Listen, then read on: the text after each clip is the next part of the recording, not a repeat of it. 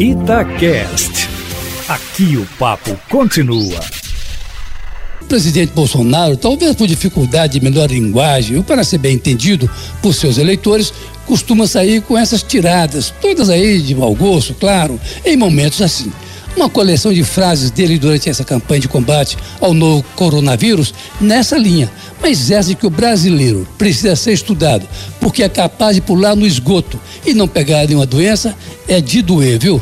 Isso não resiste à menor análise de linguagem ou de conteúdo, muito menos do ponto de vista da saúde, do ponto de vista sanitário. Não é por acaso que o Brasil, com exceções, é um país doente, né? Um país de, de, de, muita coisa. Olha só, o sarampo, que já estava extinto há tanto tempo, voltou a atacar a nossa população de baixa renda, além da tuberculose. Mas, enfim, há quem goste de Bolsonaro falando assim menos os governadores. E o vice-presidente da República, o general Hamilton Mourão, que anteontem rebateu o discurso de Bolsonaro pela cadeia de rádio e televisão. E ontem foi retrucado pelo presidente, que foi direto ao ponto. Abre aspas. É, mas o presidente aqui sou eu. Fecha aspas. Mas essa quinta-feira não foi boa para a estratégia do presidente Bolsonaro de combate ao coronavírus. O número de infectados aumentou bastante, o de mortos também, e o presidente teve que enfrentar ainda uma virada de posição do seu guia lá nos Estados Unidos, Donald Trump, que começou uma campanha ontem que pede aos americanos que não saiam de suas casas, exatamente o oposto do que Bolsonaro faz aqui. É que os Estados Unidos ultrapassaram a China e a Itália no número de casos do novo coronavírus no mundo, abrindo um flanco na estratégia de Bolsonaro, que está sempre citando os Estados Unidos como exemplo a seguir nessa nova pandemia que assola o mundo com crueldade. Foi ouvir o discurso de Trump é, sobre a cloroquina, por exemplo, que ele vem incentivando os laboratórios brasileiros a produzir o um remédio. E para reforçar essa disputa entre os empresários e infectologistas sobre a melhor maneira de enfrentar a pandemia, o governo vai divulgar agora uma campanha com o título O Brasil não pode parar. Aliás, Júnior, esse pano de fundo dessa disputa que se trava agora.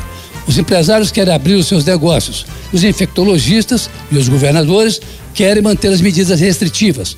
Ontem, por sinal, os governadores se afastaram mais ainda do Planalto ao abrir uma dissidência com a ajuda da Câmara dos Deputados e manterem as suas estratégias e não seguirem mais a orientação do ministro Henrique Mandetta da Saúde, mas a Organização Mundial da Saúde. A Câmara acabou aprovando também ontem o auxílio de 600 de, de até 1.200 reais mensais para a população sem vínculo empregatício ou de baixa vulnerabilidade. Mas tem uma surpresa aí, Eustáquio, nessa reunião do Fórum dos Governadores.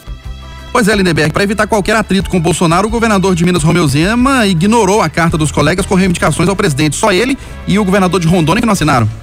O governador Romeu Zema foi um dos que não assinaram a carta dos governadores em que todos, à exceção dele e o de Rondônia, se comprometiam a seguir dando prioridade à vida, ao invés de priorizarem os empregos. Zema ainda deu uma nota explicando por que não assinou a carta, que ele via como muito ácida ao presidente Bolsonaro pediu um outro texto. Os governadores não acataram o seu pedido e, com isso, ele deixou de assinar a carta. O que corre nos bastidores é que o governador de Minas precisa recorrer ao plano de reajuste do governo federal e, com isso, não quis indispor com o governo do presidente Bolsonaro.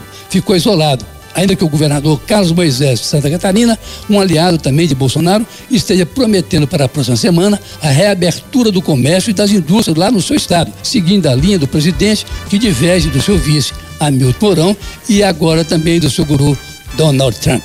Carlos Leberg, para a Rádio Itatiaia. 8 horas e